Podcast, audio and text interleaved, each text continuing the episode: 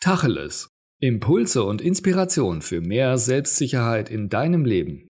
Von und mit Matthias Istl. Jetzt mal Tacheles. Einen Regenbogen wirst du nur sehen, wenn es vorher geregnet hat. Es ist völlig normal, dass es im Leben einmal regnet, dass nicht alles schön und sonnig ist und es düstere Momente gibt. Wo Licht ist, ist auch Schatten. Wo es Gutes gibt, gibt es auch Schlechtes.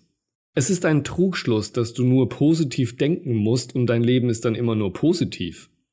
So funktioniert das nicht. Positives kann es nur geben, wo es auch Negatives gibt.